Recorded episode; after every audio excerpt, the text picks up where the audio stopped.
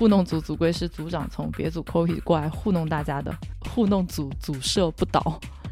你那部剧里面就说要秉承两问一探的法则，真系噶？点解噶？你好累啊！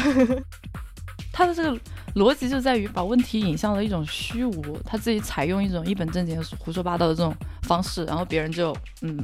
好像没有什么好说的了。不说也是一种回避，但是我就懒得想那么一套维持体面的一套说辞。糊弄的词汇的使用本来就是需要慎重的，结果他现在就更加的往不慎重的那边去一面倒了。糊弄它本质上是不能解决问题的，它是一种很低效的一种沟通方式。就你再如何迂回的去回避问题，问题还是会再次出现。本组是不倡导万事皆糊弄的这种态度的。Hello，大家好，我是 Dancy。Hello，大家好，我是 Sharon。欢迎收听我们的节目《Watch Outside》猜盒子。这期我们讲一个关于互动学的主题。其实互动学大家或多或少都有所耳闻，因为在去年还蛮火的，而且因为当代青年的一个社恐问题，好像已经非常普遍，就普遍到已经不是一个问题了。社交呢，又是一项现代生活，尤其是工作环境下大家不得不去执行的任务。那对于不喜欢社交的人群来说，互动学就是这样一项开启轻松省力外挂的一个聊天模式。这一期的话，我们就来围绕互动学这个议题讨论一下互动学究竟是什么，它可以怎样应用，以及一些相关的社交语言艺术。嗯，其实互动学里面有很大。一部分成成分其实也是属于语言的运用，对，所以就这一期还是一个语言的主题了。嗯，那我们先来简单的科普一下糊弄学吧，可能有人会不知道。其实糊弄学它是起源于豆瓣的那个糊弄学小组嘛，这应该是前阵子豆瓣最出圈的一个小组之一了。嗯，对，那个小组的组长叫做摸鱼的阿汤。嗯，这个名字也就挺糊弄的哈。他最先想到糊弄学这一个概念，是因为他在微博上面看到的。就最初最初的起源是微博上面有一个叫做老乡鸡的一个餐饮店的品牌。嗯，因为它是主打鸡肉这一个东西的，所以他的微博官微呢就设定了一个以鸡为人设的一个运营，就每天早上。就咯咯哒，咯咯咯咯哒的开始打鸣。对他发的最多的微博就是那种很没毫无意义的咯咯哒的那些微博，所以他就被另外一个品牌的官微转发调侃。另外一个品牌就说每天运营微博要到处找资料做测评什么什么的很辛苦，可是你每天就是这样子打鸣就可以了。然后被他们被老乡鸡的董事长看到了，然后在他那个。下面留言就说：“原来你每天就是这样糊弄工作的。”所以这个组长糊弄学组长墨鱼阿汤看到了这个事情，就觉得每天这样子糊弄工作就很有意思。他就在豆瓣上面建了糊弄学小组。对，在这个小组里面的，就是糊弄，它其实是更多的是引导大家以一种。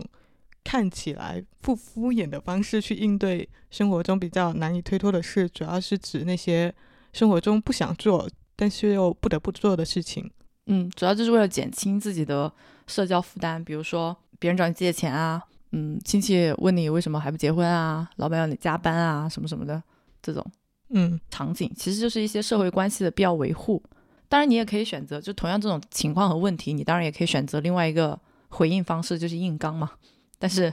糊弄学就可能更加符合中国人的一贯的心态，用一种双方都比较舒适的方式来应对这种社交困境。嗯，然后这个小组，他们成员有一个专属称呼，就叫“弄弄子”。嗯，大家可能更多的就是在里面分享一些经验，求助一些糊弄的技巧，然后交流一些胡人胡事。嗯，他 他的主规也是糊弄来的，你有没有发现？我发现了，其实关于这一个互动小组整体的，就从头到脚的，是有点意思的。对，从头到脚的运营，我觉得也可以等一下再说一下吧。嗯，反正 anyway 啊，这这个就是互动学大概是一个什么东西，然然后反正这个组长就是秉持着一种嗯很妙，人生苦短，互动一下也没有什么不可以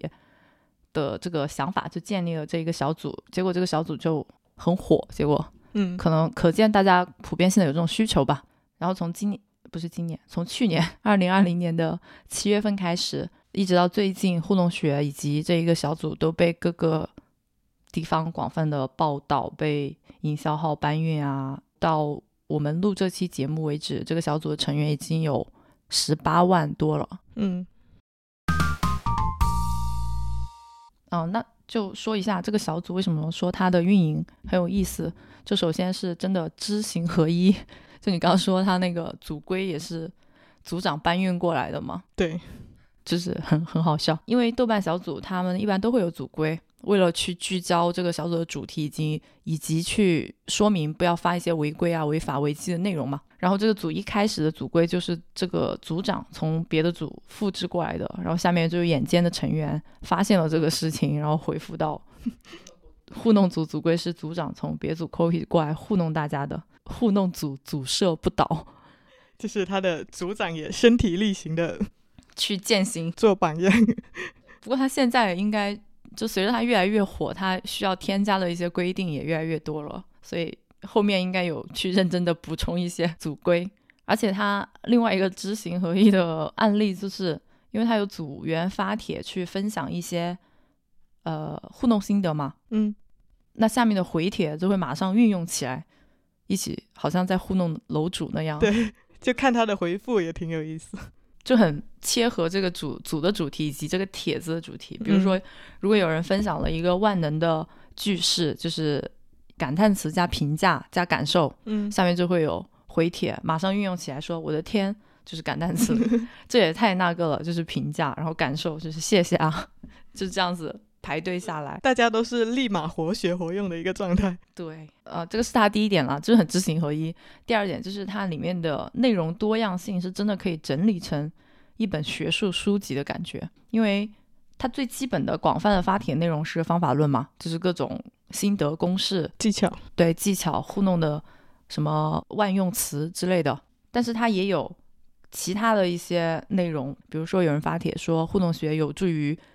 促进家庭和谐，为什么呢？然后下面就会开始举自己的例子，然后说明一下糊弄学的社会意义，还有一些可能会说一下糊弄学的局限性，是比如说正规考试、正式的考试不易糊弄之类的这种反思型的帖子，还有一些呃扩散型的发帖内容。因为它糊弄学一开始是应对社交困境的嘛，嗯他们会把它进行衍生，比如说如何糊弄一顿饭。嗯，我有看到那个，对，其实就就是、那个很经典，就是狠起来连自己都糊弄。对，还有还有如何糊弄送礼啊，如何糊弄自己的消极情绪啊等等的嗯这一些嗯延展性的内容，糊弄内容，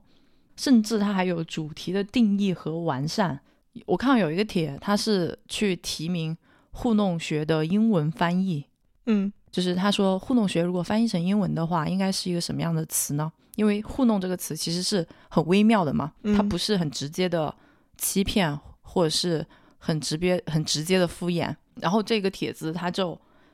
很系统的整理和分析了“糊弄”这两个字的内涵，然后以及可以对应到的英文名称，最后给到了几个提名。呃，什么什么学科在英文的里面一般会有个后缀，就是 ology 嘛对，比如 biology 之类的，那他就把糊弄的内涵加上这个后缀，比如说傻瓜加这个后缀 foology，还有什么敷衍加上这个后缀，但是这些都很学术化，然后显得很认真嘛。我觉得下面回帖提名的翻译那个翻译会更妙一点，它下面有两个我觉得很好的翻译提名，嗯第一个是 whatever 加 ology。，whatever origin，对，whateverology 就是表达了糊弄学的一个态度嘛。还有一个就是真的是糊弄到了定义，叫做糊 糊弄 ology，糊弄 ology，就是糊弄的拼音加上那个 ology，就是翻译也要糊弄过去。翻译的就是糊弄的精髓来了。对，反正很有意思的，它里面的帖子其实很很多很多嗯个方面的。然后还有一个就是，他这个小组里面甚至还有衍生品，就是糊弄学的工具，比如说网友他自己会有网友自己写一个自动回复的小程序，嗯去在微信里面拿来糊弄别人，就是别人发给你一句话，这个小程序可以判定一下这个是属于什么，然后在它的词库里面找一些糊弄词回复过去的这种工具就。开发产品了吗？对，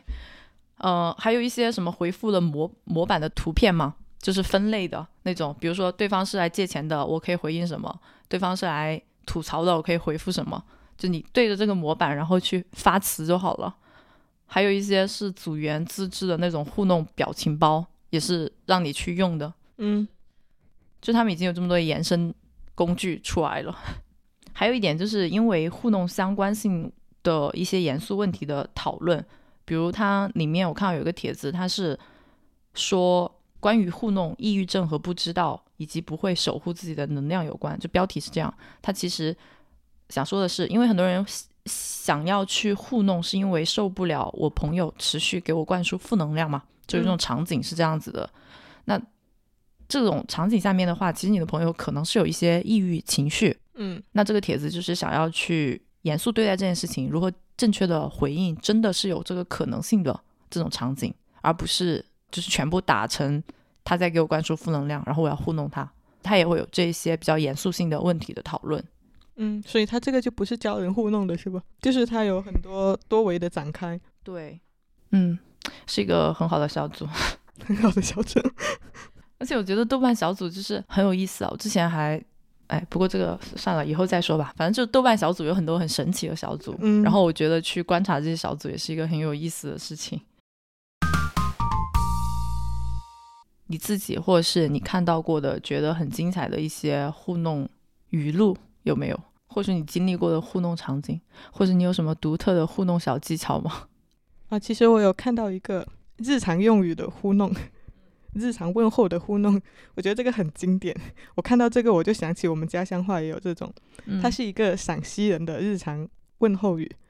就是说老王和老刘在村口相遇，然后老刘问老王：“老王，你弄啥去？”老王就是老王，你干啥去的意思。然后老王就说：“我到雾打去，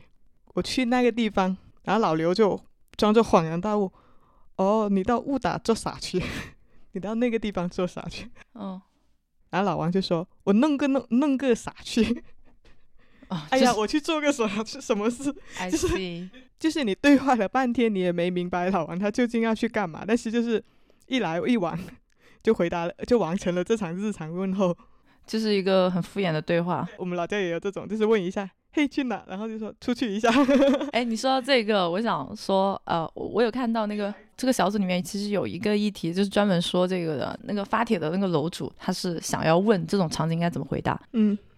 比如说他是和别人合租啊，或者是在宿舍这种场景，那可能有的时候他想出，他要出门，他的室友就会问他说，你干啥？对你出去，你去哪儿，或者是你吃东西，你在吃什么之类的这种，呃，下面的那个回帖就会说，一般来说我是这样子回答的，对方问我你去哪儿，然后我就会回答，对啊对啊，我出去一下，对，就是就是和这个是一样的。然后别人问我说你在吃什么，对啊对啊，我吃着呢，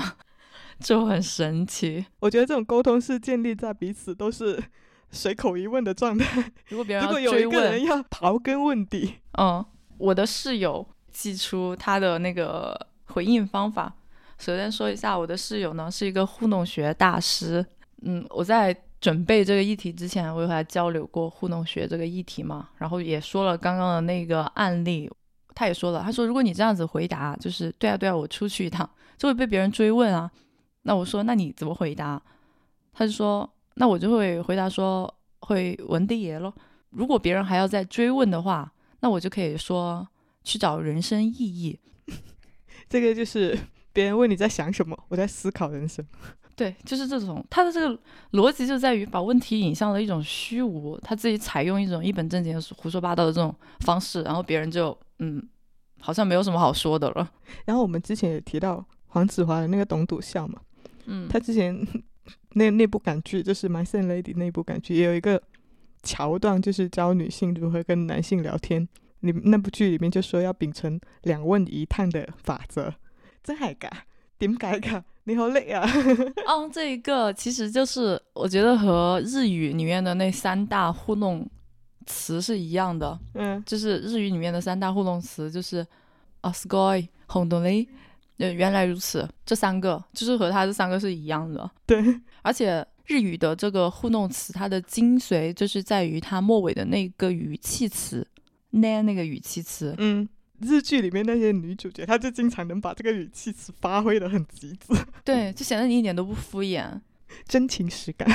对，但是这这三个三句话，就包括刚刚那个黄子华说的那个嗯两探一问，应用性过于广泛，现在会被大家就是就大家一听就知道，可能就会知道，对你这你这是不是在糊弄我这种感觉，所以就有很多人把这个拿去反讽，比如说我今天吃了三碗饭，然后旁边的那个人可能就觉得你跟我说这种没意义的事情干什么呢？那我要怎么回你呢？然后他就可能会头也不抬，然后面无表情的回他一句：“哦，是吗？好厉害哦。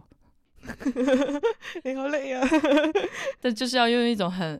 那种一丝不苟的那种很平淡的语气来回答他，才能起到那种反讽的效果。嗯哦，然后我看到有一个很应该算什么进阶性的那一种互动方式，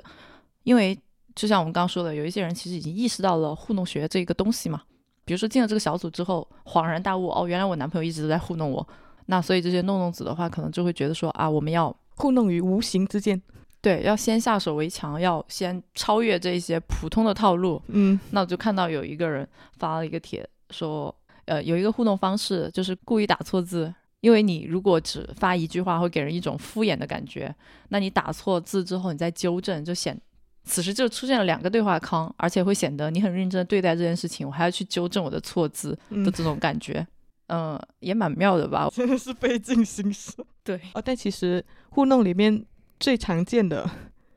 就是最擅长糊弄的职业，大家都提名最多就是客服。啊、是的，我看到一个很经典的，就说问客服 L 码会不会太肥了，然后客服回答请宽松些哦，M 码呢宽松点哦。你说的两个都宽松，那有啥区别？一个是宽松些，一个是宽松点哦，点和些的区别。客服他的糊弄，我觉得也有情可原吧。就是很多人可能也没有认真的在对待这一份工作。但是其实我个人而言吧，我想了一下，好像没有啥特别具体的糊弄人的技巧，就你没有糊弄别人的，就是没有刻意去糊弄别人的经验吧。你平时在交流的过程中，我会偏向于一种更加直球的方式，你要么就说直说，要么就不说，这样可能会比较省事一点。不说也是一种回避，但是我就懒得想那么一套维持体面的一套说辞。你觉得没劲的话，你就自己消停吧。我觉得大部分人可能都是这个样子吧。因为你你面对真的很重要的一些人或者是事情的时候，你也不会，比如说你很好很好的朋友，你基本上也不会出现什么说不感兴趣的话题，或者是冒犯自己的一些话题需要嗯去糊弄的。然后那种所谓的假熟人，你在聊天过程中就是那种非常客套的社交，我觉得是在我这里是挺难持续下去的，我就会忍不住想要把它掐掉。嗯，就是要么就不回复咯，就直接忽视掉，我会这样子。对，还有一个就是，如果你是面对真的就是很重要的人去回复的时候，你可能，但是我想到可能会有一个符合糊弄场景的一个场景，是对方持续的给你灌输负能量，这种情感上的倾诉的时候，我觉得应该会选择直接告诉他这个问题吧，因为这样对他更好，也不会对我造成困扰，而且并不会影响双方的感情。是了，所以在任何情况下好像都不需要糊弄。但是你觉得在对话当中发哈哈哈哈哈这种词算糊弄吗？对啊，我就是有这个疑问，就是嗯，在准备这个议题的时候，其实刚开始我是带有一点偏见的，就是对于互动学这个东西。当时跟你提出这个议题的时候，我那个出发点也更多的是一种批判的心状态吧。嗯但是深入了解之后，我是有了解到背后的一些心心态，但是我也在想，就是你日常的这种口头惯用语，其实它算不算一个糊弄呢？就看之前我没有觉得自己有经常去糊弄别人，但是我看他们列的词，发现很多其实你也用过，就是这个怎么去界定呢？像确实怎么啦，也是这种，我觉得是普通聊天都会接的话，是吧？嗯，是啊，可能更多的还是由你当时的那一个心态来界定，而不是由这个词来具判定是什么？对，而且还有一个是它这一个时间的长短的问题。和一个人聊天，他一直回你的话，全部都是在这个糊弄语大全里面的，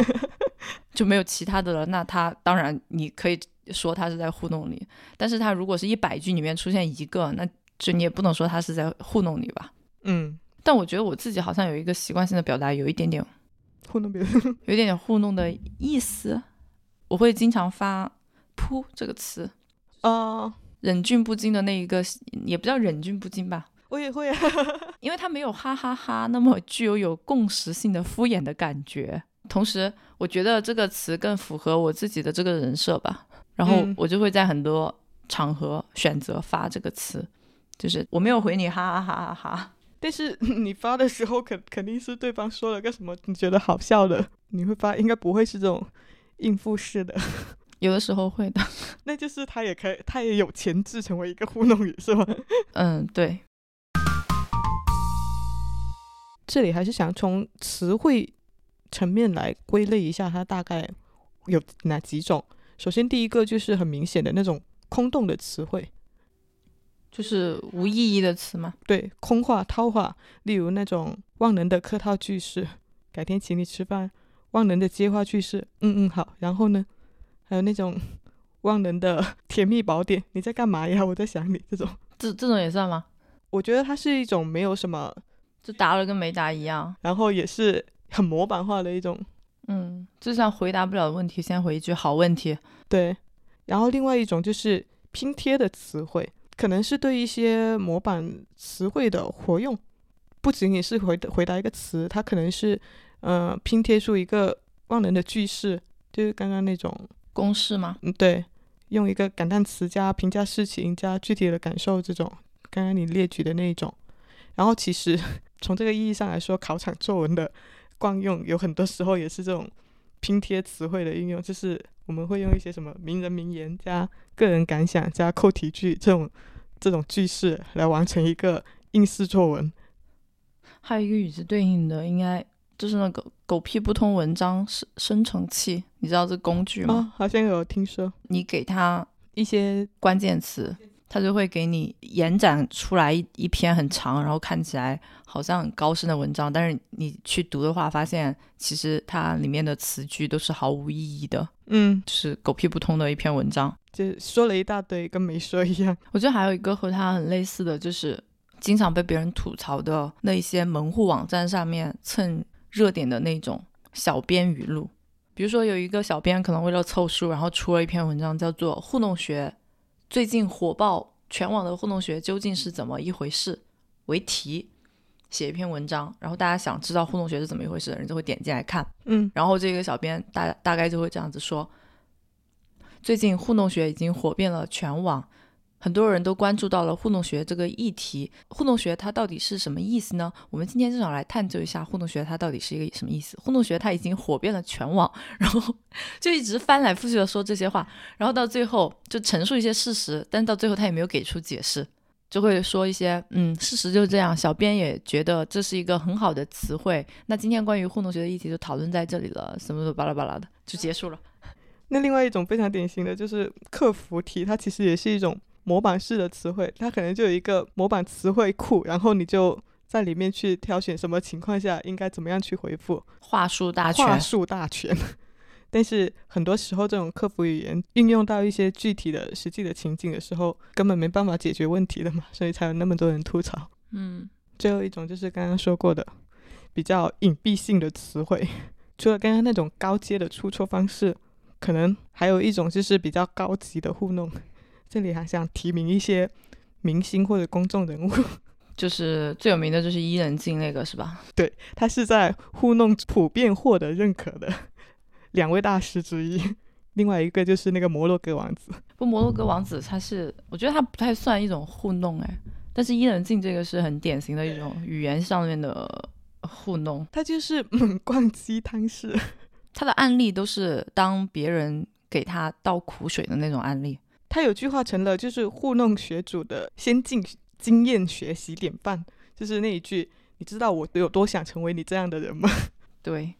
就不管对方是歌手啊、演员啊，还是作家，对他有跟秦昊说过：“你知道我有多想成为你这样的演员吗？”也跟阿朵说过：“你知道我的梦想是成为你这样的音乐人吗？” 糊弄主的学员也说，他的应用场景就是当大家给你抱怨一些。工作上的不如意的时候，你只需要肯定他，放下自己的身段，然后说这样一句话，就可以糊弄过去，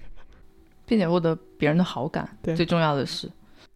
然后我看到这个分享这个观察的楼主，他下面也收到了一个回应，就是你知道我有多想成为你这样细心的楼主吗？另外一个想想说的就是郭敬明，之所以说他是高级糊弄，就是他惯用的招式偷换概念。嗯，他在演员请就位里面就给了一个。演技很拙劣的一个 演员，一个 S 卡嘛，然后就遭到了其他评委、还有演员、还有观众的质疑，所以他就把这个节目里面这张代表演技最高级别的 S 卡强行解释为 Student Special，用这种中英文的模式切换的模式来扰乱大家的。然后他这一套说辞还被粉丝吹成说是他很通透。他有粉丝吗？有。不然他的关注、他的热度哪里来的？请问，说到这里，想再提一个人，就是杨幂，她也是经常被贴通透标签的一个人。哦，是。她前阵子就是因为《奇葩说》，然后再次成为焦点嘛。嗯。然后她在《奇葩说》里面很多金句，包括她之前的言言论也被很多人翻出来，然后就很多人开始称赞她通透。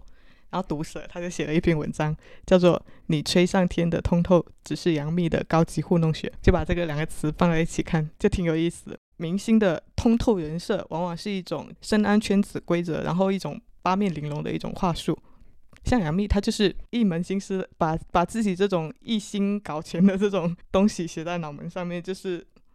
之前有一个是有个导演。就是对他说：“我们这部戏拍完了，但是这应该是你有史以来可能就是，呃，票房最低的一部电影。”然后他就说：“你别有压力，我就是来挣钱的。”你说他演的烂，他就直接说自己是来挣钱的。你问他要不要进步，他就说：“呃，不纠结，随缘吧。”你问他为什么有很多人在骂他，他就说骂他的人都是在阴影里面，他是面向阳光的。他就是用这样一套说辞，滴水不漏的把自己的从外界的这个评价体系里面摘出去。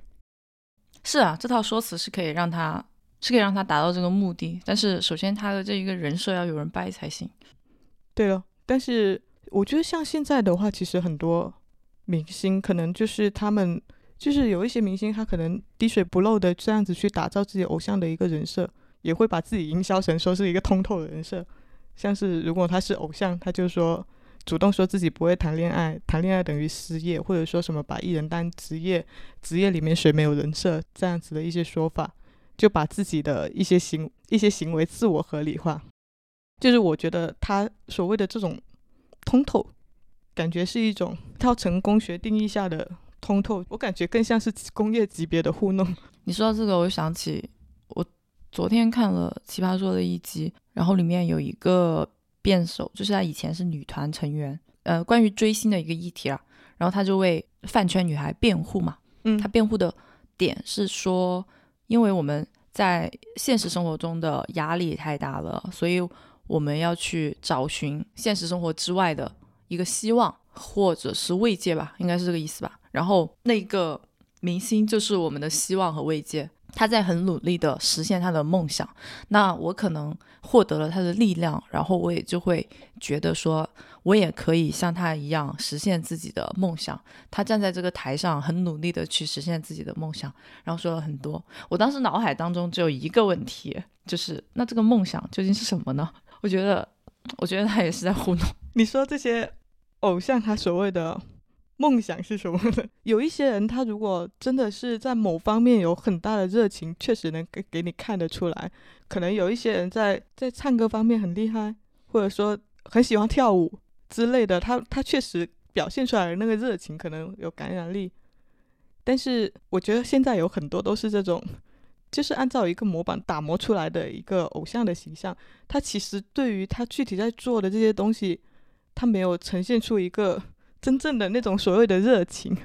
对啊，他这都不是他去做的，他只是被安排来做这些事情。那和他的梦想有什么关系呢？就我的梦想是音乐，那你去唱这些歌，怎么就实现了你的梦想了？啊、有些人你你你的梦想可能是音乐或者舞蹈，他并没有在展展现到他在这一块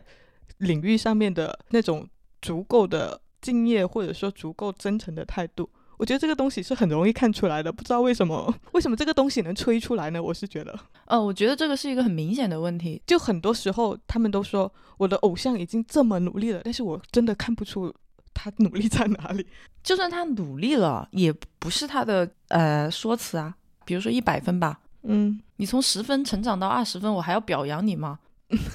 So what？而且上了那些所所谓的演技的那些综艺，完全没有任何演技，还容不得别人说。对啊，而且还有一个很重要的点，就是说，他说他实现他的梦想，我先不管你，就是你觉得他他说他的偶像有梦想这个东西是在糊弄你吗？对啊，他说他说我要实现我的梦想，反正我从头到尾我的点就我不管你是怎么实现的啦，我只是很疑惑，那这个梦想到底是什么？就不既我既不知道你的偶像的梦想是什么，我也不知道你的梦想是什么。对了，他就变成一套看起来貌似正确的话术，但是嗯，他经不起推敲。对啊，就就是好像哦，有了梦想，一切都合理化了。对。那其实就是现在这种糊弄学，它之所以会受到这么多人的关注，其实背后的一些心态也是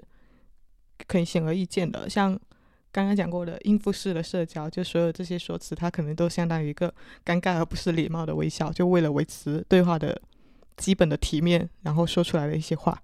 第二个心态可能就是为了躲避争吵，我觉得它是一种非对抗性的对话，就是有时候你心里明白这个事儿可能扯不清楚，但是如果我直接说出我的想法，势必可能要引发争吵，或者说让人心里不舒服。但是你当下提起来了，我又不得不回应，就打个哈哈过去。其中有一种就是不懂得拒绝吧，可能就是在面对一些无意义或者无理的要求的时候，可能碍于情面，难以直接拒绝。然后这种糊弄可能往往是带着一种你既然你没有这么没有边界感，你也别怪我糊弄你的这种 心态。嗯，另外一种可能就是对话无能，说不上来道理，但是我要劝服你。一般这种情况可能就是逻辑无法自洽的人，一时间无法说服你，然后试图用一种相对来说可能比较体面的方式来保全自己的颜面。非常典型的长辈给给了你一些经不起推敲的建议，你指指出来是错的，并且告诉认真的告诉他逻辑是什么，但是他就是听不进去，觉得应该自按自己的那一套来，最后没办法说服你的时候，他就会说你以后就知道了，或者说不听老人言，吃亏在眼前。然后最后一种就是娱乐的心态，我觉得就是这种糊弄变成了一门学问，在被认真研究的时候，大家可能就是或多或少也带了一种娱乐调侃的心态。就有点类似我们之前表情包说过的那个点，就是用调侃来消解困难，然后缓解聊天过程中的这种尴尬、冲突跟不解。然后大家其实也在从中感受到了语言的一种妙用。互动应用场景全部都是在社交关系里面嘛，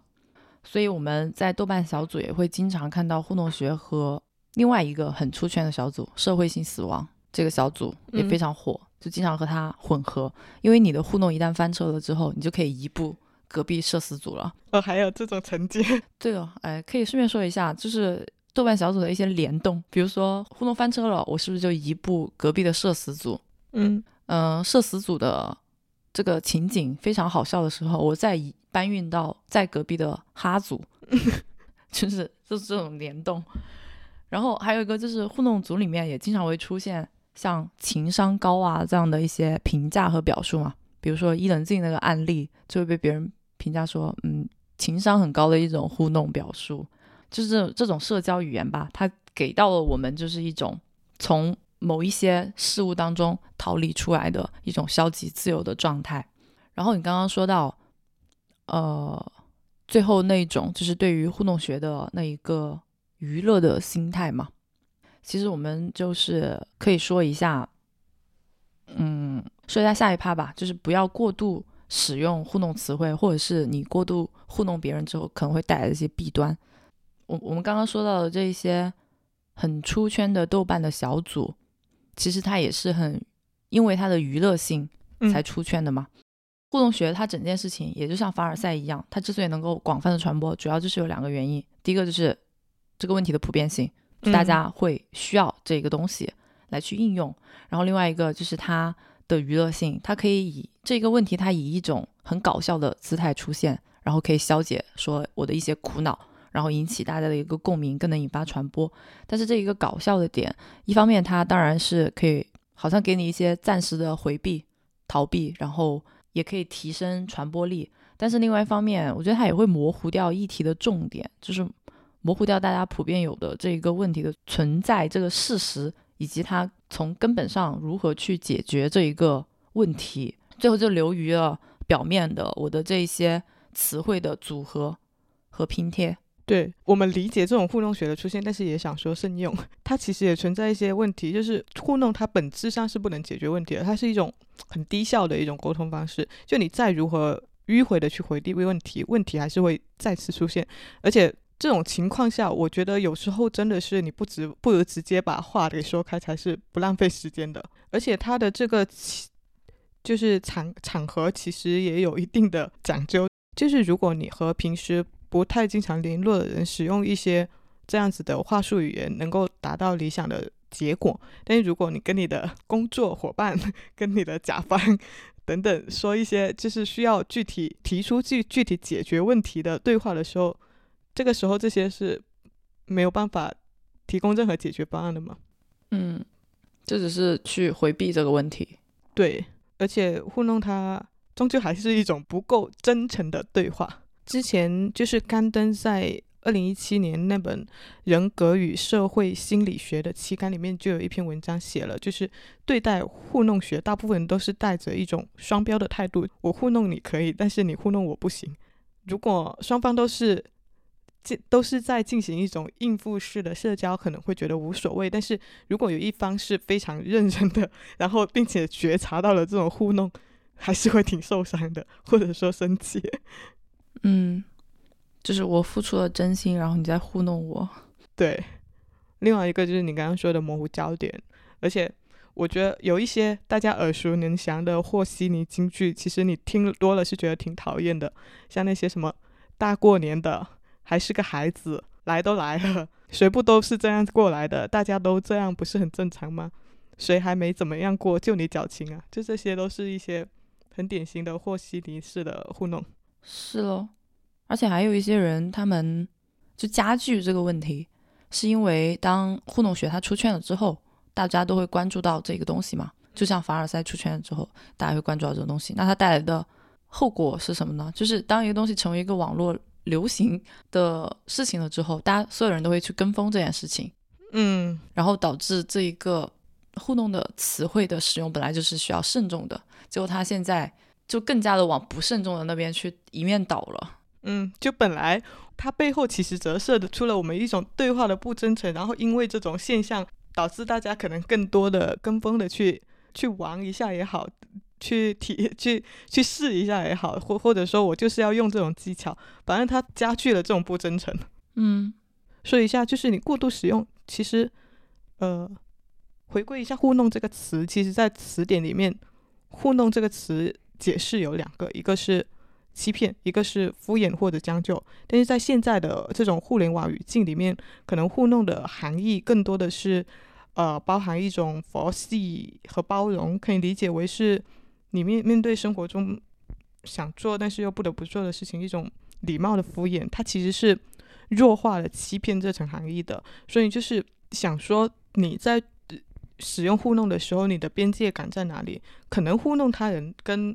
欺骗的边界感并不会特别太特别的遥远。一切欺骗可能或多或少都含有语言高级糊弄的成分，只不过是这种糊弄，它往往是带有一种极强的目的性的，或者他甚甚至是非法的。你看，像之前的马保国，他可能就是输了会说你们年轻人不讲武德，然后 PUA 里面每一套人设都有。对应一套就是糊弄人的语言体系，例如受过伤的浪子的人设，他会说他不尊重，他不相信女人，但他尊重女人，也欣赏女人，请不要爱上我，爱上我没有结果之类的这样一套语言体系。嗯，它也是它里面的一部分。然后包括糊弄自己，我觉得糊弄自己，它可能跟自我麻醉的边界是不是也不会太遥远呢？鸡汤跟成功学，它可能也含有某种程度上的自我糊弄。诶，像上次我们提过的那个《送你一朵小黄花》里面的，就韦一航他戳破张大师的那个，就是那种鸡汤式的鼓舞那一段。嗯嗯，就是现实很残酷，但是不是每个人都有面对现实的勇气，所以就是需要这样一些东西去糊弄一下自己的消极情绪。对，大家可能糊弄多了会不太能够面对真相，或者说保持一个清醒的头脑，清醒的头脑。糊弄可能就是在某种程度上，就是能把真实跟真话这样一些东西给消解掉，或者说掩盖掉。那个互动学小组里面也已经出现了反糊弄学的，对我有看到那个，就他们说肯定会有反糊弄学出来。其实也不光是对这一个预言，对这个反糊弄学的一个预言了，就更重要的是它里面会存在一个反糊弄学的一个精神。嗯嗯，就比如说他自己会出来一个所谓，就是他把糊弄这个事分为恶性和良良性嘛。嗯良性的我才称之为你为弄弄子，恶性的那是混混子，我们是不认可的。就自己还内部分圈了是吧？对，尤其我我觉得那个小组有意思的点就在于，它是就是里面有一些帖子能够给我看到那种有点类似人间观察的角度，它是一种更加抽离的那种视角，而不是一个说我就是要装在这里一门心思的去糊弄别人。对，然后我觉得他其实整个小组，他虽然说自己是糊弄组，又说前面我们说他知行合一的去实践了一些糊弄的东西，但其实我觉得他整个组就一点也不糊弄啊，就是很认真的在研究糊弄这件事情。嗯所以，就整个小组所倡导的这种良性的弄弄子的方向，我觉得是 OK 的。而且他也本身在组规里面就已经写明了，本组是不倡导万事皆糊弄的这种态度的。所以说了，我们其实不是说非要去抵制这种糊弄学，只是想提个醒，就是这种语言方式它背后传递的是一种怎样的心态，以及它可能潜在的一些问题。像刚刚也说了，并非提倡万物皆可糊弄，那这种娱乐的态度的边界在哪里？就是糊弄的多了，会不会连我们自己都想不起来什么才是真的，什么才是有意义的？所以我觉得糊弄。或许可以当做是一种娱乐，但是不要把它当成说是一种高情商的表现。在我看来，更像一种行为艺术啊，它可能是折射了一种就是这个时代社交的不真诚。我觉得这才是我们需要真正反思的一个方向。所以我是觉得糊弄虽可耻，但有用，但也不要经常滥用。